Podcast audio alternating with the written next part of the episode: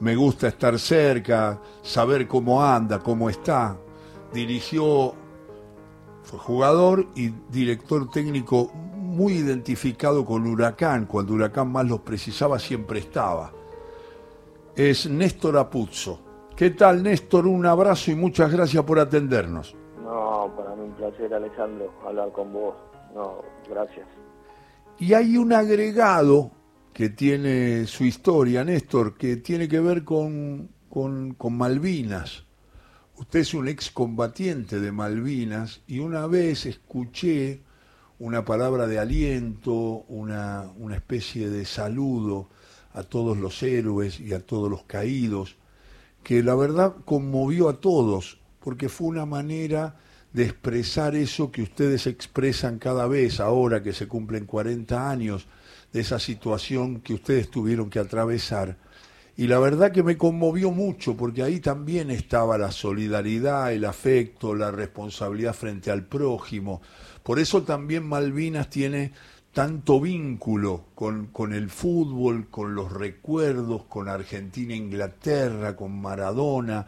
Es decir, tiene, tiene, tiene mucho, en, en todos los futboleros está ese sentimiento. Y me gustaría saber a 40 años qué es lo que recuerda, qué es lo que vive, qué es lo que sufre, cómo lo, cómo lo encuentra hoy Néstor, esa situación de Malvinas. Mira, primero aclararte que no estuve en combate, que sí estuvo mi compañero en ese momento en Huracán, que fue Mar de Felipe.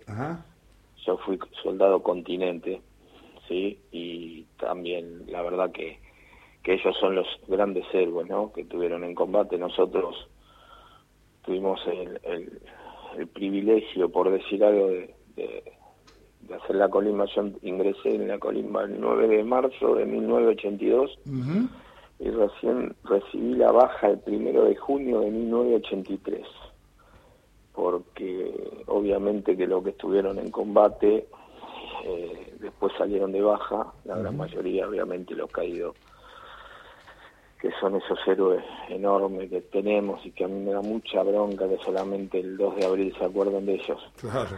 Y, y nosotros, como te digo, eh, fuimos una partecita chiquitita, pero también importante porque después no, por ejemplo, a mí fue un antes y un después en mi carrera, ¿no? Porque casi 15 meses o 15 meses bajo bandera no fue fácil, no la pasé bien realmente en la colimba, yo no la pasé bien y, y, nada, pero digo que siempre digo lo mismo, los héroes son, son ellos los que estuvieron mano a mano con los ingleses, eh, los que ya no están y, y los que están, ¿no? Y, y me da bronca, me da bronca que, que no sea reconocido, por ejemplo, nosotros los, los, los que estuvimos como soldado continente, porque el caso mío, a mí el fútbol me, me cobijó, mi familia, el fútbol, mis amigos.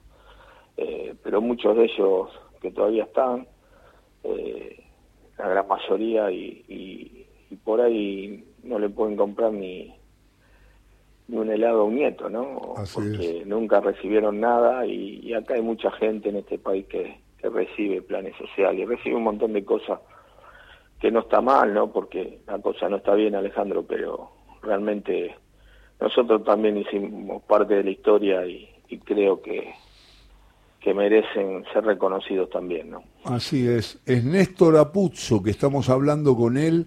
Mucha gente, los futboleros por supuesto que lo tienen claro, pero hay mucha gente que no sabe que usted tomó a Huracán en condiciones a veces muy complicadas como técnico interino y se transformó en una especie de símbolo de ese amor por Huracán y por esas campañas. Acá tengo aquella dramática final que, que le ganaron a, Atlético Tucumán 4 a 1. Y que, que fue el ascenso y eso me parece que está en un lugar muy alto de su, de su, de su historia. Y los nombres no son lejanos, al contrario, no solo para la gente de Huracán, para la gente del fútbol, porque si yo digo Marcos Díaz, Manchinelli, Erramuspe, Eduardo Domínguez, eh, eh, Guillermo Sotelo, Villarreal, Bismara, Gonzalo Martínez, eh, el Pato Toranzo, Espinosa, eh, Juan Ramón Ávila. y usted como entrenador frente a un equipo que creo que dirigía, si no me equivoco, el Vasco Asconzábal. El Vasco Asconzábal, sí, un amigo. Eh, sí, lo bueno de todo eso fue que Huracán era ese año, si no ascendía creo que iba a quedar muy complicado en su historia, porque fue el año, Alejandro, que, que ascendían 10 equipos. Ah, claro. Y yo lo, lo tomé Huracán último en la zona. Así es. Estábamos últimos, estábamos 11, porque la zona Huracán era de 11 y la otra zona creo que, no me, si no me equivoco, no era de 11, era de 10. y, y, bueno, lo agarramos décimo primero, después de, un partido con Sportivo Belgrano, donde Huracán había perdido 3 a 0 en cancha de Huracán, y, y que Darío Kudelka, que casualmente ahora el entrenador del club, se tuvo que ir no de la mejor manera. Y nosotros tomamos ese fierro caliente y, tuvimos esos 40 días gloriosos en la institución donde no solo llegamos al ascenso logrando en siete partidos goleadas, que nos llevó al desempate con Atlético Tucumán, sino que en el medio de, de, esos partidos salimos campeones de la Copa Argentina. ¿no? Claro, claro. En, en ese momento que, que toma, que el huracán lo llama y usted asume eh, se va Kudelka, la gente enojada por esa derrota que usted describió y del andar del equipo, y usted lo toma en ese lugar tan bajo, ¿qué es lo primero que pensó Néstor? ¿Pensó en el laburo anímico, en trabajar en levantar a los jugadores? ¿Cómo veía la parte técnica del juego? ¿Los veía a los jugadores este, muy agobiados por esa situación? ¿Pensó enseguida en hacerse una especie de director anímico para ver si los podía levantar o no? ¿O pensó en otras cosas? Mira, Alejandro, me había tocado ya eh, dirigir la primera en forma interina, si no me equivoco, seis veces, cinco veces antes de eso. Y siempre, gracias a Dios, salió bien y había salido adelante. En la primera ocasión fue en el 2005 que hice debutar a Daniel Osvaldo como titular, me acuerdo, y le ganamos a Chicago que dirigía al Checho Batista. También un momento complicado para el club y todas las veces cuando uno agarra eh, es difícil por ser un colega y es difícil porque los jugadores están mal obviamente, pero esto, esto, a ver, eh, uno lo que tiene que hacer es, arrancar rápidamente y, tratar de corregir en lo que se puede y tratar de hacerle entender a los jugadores que, que vamos a salir adelante. Yo lo que hice fue un replanteo, Huracán que individualmente, lo, lo, dijiste, grandes jugadores y estaba último. Eh, realmente hice cuatro o cinco cambios, sobre todo de posiciones. Me ayudó mucho que yo era coordinador hacía ya tres, cuatro años de, la institución en, mi segunda oportunidad, porque primero fue a partir del 2002 hasta el 2007, y yo me fui cuando ascendió con el turco, que le ganó del club, y después volví con, con el presidente, don Alejandro Naduri, y volví en el 2011, a fin del 2011. Y, y bueno, en el 2014 que fue esto, eh, Huracán, ya te digo, no estaba nada bien, pero había hecho una buena Copa Argentina. Yo, yo lo que hice fue juntar a todos, volví a poner a Eduardo Domínguez titular. Claro. Incrusté a, a Guanchope Ávila como titular, pues jugaba Borguelo, Milla. Y sobre todo me ayudó mucho, como te digo, conocer los chicos que uno había formado. Entonces, Gonzalo Martínez dejó de jugar de extremo, empezó a jugar como un doble enlace con Toranzo, Cristian Espinosa empezó a rotar por todo el frente de ataque como lo hacían inferiores, y la gran aparición de Romero Gamarra también en ese momento, eh, que fue el que hizo el, el segundo gol en el alargue contra Atlético Tucumán y después no paró de romperla. Y bueno, un montón de situaciones donde los resultados te van te van ayudando. Yo no tenía margen de error y, agarré el club un domingo. Hicimos una reunión, me acuerdo, con Eduardo Domínguez, con, con Manchinelli, Marcos Díaz, con los referentes. Y me mandé a llamar a uno de los chicos que era el Piti Martínez, ¿no? Ajá. Y bueno. Mire qué nombres surgen, ¿no? Cuando uno empieza a hablar ya... seguro, seguro. Y bueno, salió bien salió bien, gracias a Dios. Eh, ya te digo, un resultado eh, marcaba una cosa, al rato, a los tres días, otro, otro, resultado era bueno. Entre medio la Copa Argentina, Huracán seguía ganando. Y bueno, eh, ya te digo, si no teníamos margen de error, agarré un domingo. El miércoles estábamos jugando en Tucumán contra Atlético, que ese Atlético era del Chulo Riboira, Del chulo, que exacto. Dios lo tenga en la gloria, un crack, un amigazo. Y, y bueno, nosotros empezamos a los, si no me equivoco, al minuto perdíamos 1 a 0 con gol del Pulga Rodríguez, Sí, me acuerdo. de tiro libre. Ujú. Eh, Imagínate, uno en el banco, yo le había dicho al presidente, quédese tranquilo, presidente, que no solo vamos a ascender, sino vamos a salir campeones después de 41 años. Me miró y me dijo, usted gordo está loco. y después terminó llorando, abrazado con uno, eh, porque Claro. se dio, ¿no? Y, y bueno, nada, me acuerdo que terminó el primer tiempo, y antes que termine el primer tiempo, te juro por Dios, hubo tres, tres eh, situaciones dentro del área chica donde no entraba la pelota, no entraba, no entraba, era una cosa loco. Pateaba a Villarroel, le pegaba a uno, creo que el pato pateó, le pegó a otro, hasta que la empujó Guanchope. Y empatamos uno a uno, y cuando entramos al vestuario le dije, muchachos, se terminó la sal, ahora va a venir, la, el- eh, esto va a ser azúcar pura. Eh, tranquilo, confiado. Bueno, arrancó el segundo tiempo y otro gol de Guancho y, y después eh, Guancho perro un penal que la pica. Eh, Ajá, casi sí. me muero, ¿no? Íbamos 2 a 1. Qué y bueno, y en la última jugada, Alejandro, cuando yo digo que siempre en la vida todo está, está marcado, ¿no? En la última jugada, Gonzalo Río, un chico que ahora creo que está jugando en Central Córdoba, Sí. Santiago del Estero, eh, hace una jugada brillante por derecha y, y gambetea a dos jugadores de Huracán y patea y parecía que entraba y la pelota se desvió, no sé, no sé, se desvió. Se desvió. Termina el partido, ganamos 2 a 1 y a partir de ahí no paramos más. Claro. El único que nos pudo ganar fue Unión.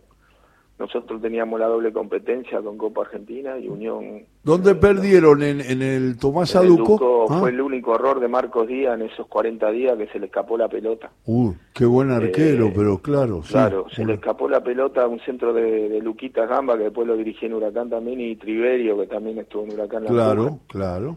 Nosotros estábamos uno a uno pegándole un baile infernal con un golazo al pato. Y terminamos perdiendo ese partido, donde después sí ya no hubo más margen de error. Eran tres partidos que quedaban, al Boys, eh, no me acuerdo de otro partido, Independiente Rivadavia Mendoza, para llegar a una final mínimo de desempate. Y eso fue un domingo, y el miércoles nosotros jugábamos la final de la Copa Argentina. Marco llorando en el vestuario, pegándole a las paredes, le digo, no, no le pegué más nada a las paredes, Marco, porque te va a lastimar las manos y me muero. Le digo, yo puedo el miércoles te haces héroe acá en Huracán porque la vas a romper, se venía atajando muchos penales en Copa Argentina. ¿eh? Ujú. y vamos a salir campeones. Y, eh, y el miércoles salimos campeones, increíblemente. Y después ganamos 3 a 0 al Boy, 4 a 0 Independiente Rivadavia y terminamos ganando 4 a 1 Atlético Tucumán. Eh, la verdad que fue fueron 40 días, creo que los mejores de la historia del club, obviamente. Huracán 73 es incomparable, Huracán Claro. 76 fue brillante, el Huracán de Capa fue brillante, pero yo te digo en días y en resultados, eh, estos 40 días creo que, que van a quedar marcados en la historia del club. Sí. Bueno, porque después después con, con, con esa Copa Argentina tuvimos que ir a jugar un repechaje, porque no es como ahora que entras a la Libertadores y vamos a Alianza Lima, Perú, un equipo de segunda que entra en Copa Libertadores, que habíamos ascendido, por eso quedaron todos y ganamos 4 a 0. A los Digamos, 30 digamos, digamos, Néstor, que estoy hablando con Néstor Apuzzo, hablando de la historia de Huracán y de estos logros que mm, vienen muy bien para compartirlos hoy sábado a la tarde, que Alianza Lima era un equipo clásico, eh, histórico de, de Perú, pero que estaba pasando un momento muy malo, ¿no? Eh, mira, estaba clasificado en la Copa, pero el momento peor de Alianza fue después del 4 a 0 nuestro, donde hasta Eh, claro. le fueron a pegar a los jugadores y echaron a, a Sanguinetti, que yo me Sí. solaric- solidaricé con él, y bueno, nada. Nosotros después acá empatamos 0 a 0 y, y jugamos el repechaje y lo ganamos, obviamente. Y, y bueno, y después eh, ahí me confirman como entrenador que estuve hasta septiembre del 2015 y, y en esos meses también logro la Supercopa, ¿no? Ganándole a Gallardo y, y, y 1 a 0 y metiéndolo a Huracán en Copa Sudamericana, donde después ya estaba Eduardo Domínguez y casi lo, lo- logra la, la Copa Sudamericana perdiendo la final. Qué, qué satisfacción esos recuerdos de la gente de Huracán que no se olvida de usted, me, me imagino que lo vive, ¿no? Lo, Eh, lo el día a día, el día a día, Alejandro, es bueno. increíble, es increíble. Hay mucha gente que por ahí minimiza lo de uno, no sé por qué, pero el, el hincha genuino de Huracán, el, el socio es, es un eterno agradecido a mi persona y yo a ellos porque como jugador no pude expresarlo. Eh, a los 16 años debuté en reserva, fui al banco primero un partido y... En el 73, ¿no? Empieza su carrera de jugador en Huracán. A, los 10 años, sí. Sí, a los 10 años me estaba en Ferro, paso Huracán. Y, bueno, y justamente ese año... 10 años después, Dios, claro eh, Huracán sale campeón. Ah, claro. En el 73. y soy eh, mi, imagen, mi espejo, mi hermano mayor es Miguel Ángel Brindisi, donde yo convivo con él, comparto porque mi cuerpo técnico está Nazareno, que es el hijo. Claro y, Miguel es mi referente total como lo fue en su momento Ramón Cabrero también, ¿no? Claro, Cabrero, claro, claro. Son mis referentes como José Peckerman, yo tuve la suerte de coordinar muchos años Huracán y, y cuando hacía las reuniones con los coordinadores me quedaba hablando con José, con Hugo, con Tocal creo que son los maestros donde uno lo tiene que escuchar, Alejandro. Como a usted le debe pasar que lo deben escuchar los, los chicos, los periodistas y, aprenden día a día, ¿no? Yo lo que aprendí mucho es escuchando a los maestros del periodismo, que ahora estamos medio lejos de eso. No quiero criticar a nadie actualmente, pero qué sé yo. Yo, mm, las, mi maestro y mi segundo padre es Mario Truco eh, bueno, no hablemos de Víctor Hugo y de todo lo que pude, pero aquellos periodistas, aquellas historias de Ardizone, usted es un hombre joven, un poquito más joven que yo, bastante más joven que yo, porque es nacido en el 63, si no me equivoco, Apuzzo. Claro, sí, sí, por eso fui soldado continente, porque no, no, no entré en enero la colimba porque los que fueron a combate los fueron los, los que ingresaron en el mes de enero a la colimba. Yo ingresé el 9 de marzo. Por eso fui una vez sola al polígono y después fuimos como soldado continente al terminar la guerra en junio nosotros nos llegamos a combatir. No, no es por darle manija ni, ni, ni quedarme en ese tema eh, que usted tocó de costado diciendo que había mucha gente que minimizaba lo que uno había hecho. En la historia del fútbol tiene una tendencia, nosotros debemos ser culpables, los periodistas, los cronistas, que tiene una tendencia al olvido de muchos grandes jugadores. Acá, los sábados a la tarde, lo hacía en otra radio, ahora lo hago aquí en la radio pública, es un poco rescatar esos nombres que usted se emociona cuando recuerda a algún jugador que le gustaba particularmente y que a lo mejor no jugaba en su club de en el club de sus amores. Seguro. Pero hay muchísimo olvido en el fútbol y eso a veces todos tenemos la culpa de eso pero a nosotros nos, nos, gusta, aunque no se pueda, reparar esa injusticia. Me ha pasado en, en otras radios que eh, se, me habla el hombre de la puerta y me dice, mira, acá pasó un señor, Neminia, que era un jugador de News, me dice, y, y, dejó nada más que un abrazo y muchas gracias por mencionarme. O sea, yo no le había hecho ni una nota, solamente evoqué un equipo de News donde él estaba y lo nombraste, Y lo nombré y el hombre se sentía agradecido por eso, porque el fútbol tiene esa situación, pero también tiene las envidias, tiene las peleas por estar, por aparecer.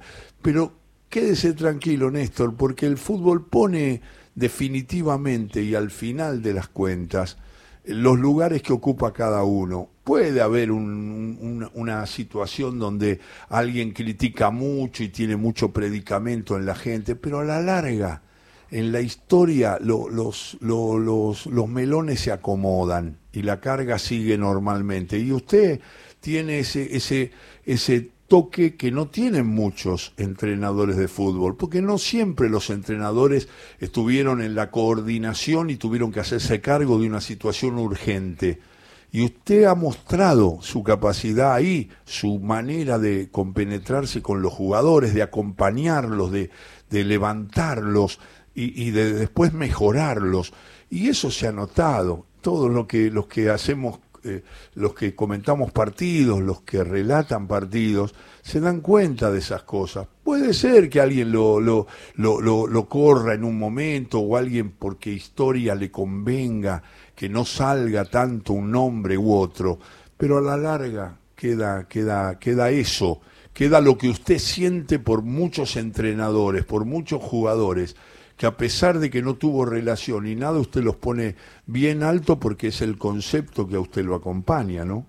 No, seguro, es, es, es como me enseñaron mis padres y, y soy un eterno agradecido, ¿no? Eh, la verdad, unas palabras que me hizo poner la piel de gallina Alejandro y nada, hoy, hoy yo lo vivo y lo palpo porque me está costando tanto reintegrarme al circuito que, hay veces que me duele porque uno lo único que quiere es, demostrar que no fue casualidad, 22 años de trabajo ininterrumpido en, Huracán y en realidad fueron 17 en Huracán y 5 en el proyecto Barcelona, España, ¿no? Claro.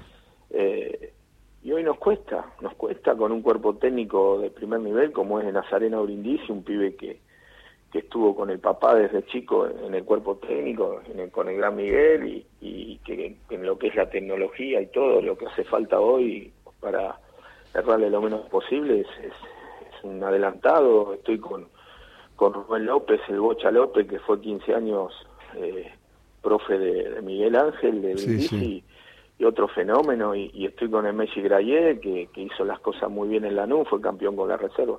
Sin embargo, nos cuesta, nos cuesta eh, reintegrarnos al circuito. Sé que vamos a llegar en algún momento, van a confiar en nosotros, porque la realidad es que cuando piden referencia no pueden dar malas referencias de ninguno de nosotros, al contrario, ¿no? Y, pero duele, duele a veces que, que a uno que le costó tanto, pero estoy tan acostumbrado en la vida, Alejandro, que me ha costado todo tanto que que sé que va a venir pronto algo y, vamos a poder, de, el verde césped, como digo yo, poder demostrar que, estamos capacitados como, como lo estuvimos las veces que nos tocó. ¿no? Piense a en esos momentos de felicidad, en ese abrazo con los jugadores, en ese reconocimiento de la gente de Huracán, en esos momentos vividos y compartidos, y me parece que la espera se hace más liviana, se hace mejor porque de última comparto eso, seguramente esas injusticias el fútbol de alguna manera en algún tiempo las repara. Eso es lo que le deseo, que vuelva pronto, que esté otra vez esté en el mundo del fútbol y que nosotros podamos expresar nuestras ideas sobre un equipo dirigido por usted y por su muy buen cuerpo técnico. Le mando un abrazo grandote y le agradezco mucho la charla. Bueno, yo te mando un abrazo de corazón y la verdad que tus palabras fueron para mí una caricia al alma, como, como dice mi gran amigo el Pato Filiol también, que te manda abrazo del alma, yo te digo, me hiciste una caricia al alma, Alejandro, y, ojalá, ojalá que pronto podamos estar, yo, como digo, siempre tengo esa facilidad de, de meterme de, eh, de, lleno en la piel del futbolista y por eso le llego y por eso se lograron grandes cosas que hoy no es poca cosa en el fútbol actual. Ojalá, ojalá que todo salga, salga para bien y que haya salud y te deseo lo mejor para, para vos, tu familia y, y gracias por ponerme al aire, sí. Un abrazo, Néstor, hasta cualquier momento. Un abrazo futbolero. Gracias, Alejandro, igual. Chao, maestro. Néstor Apuzzo, charlando de huracán, del fútbol, de ciertas ingratitudes, de algunos olvidos. Un hombre que nos contó su historia y nos mejoró la tarde.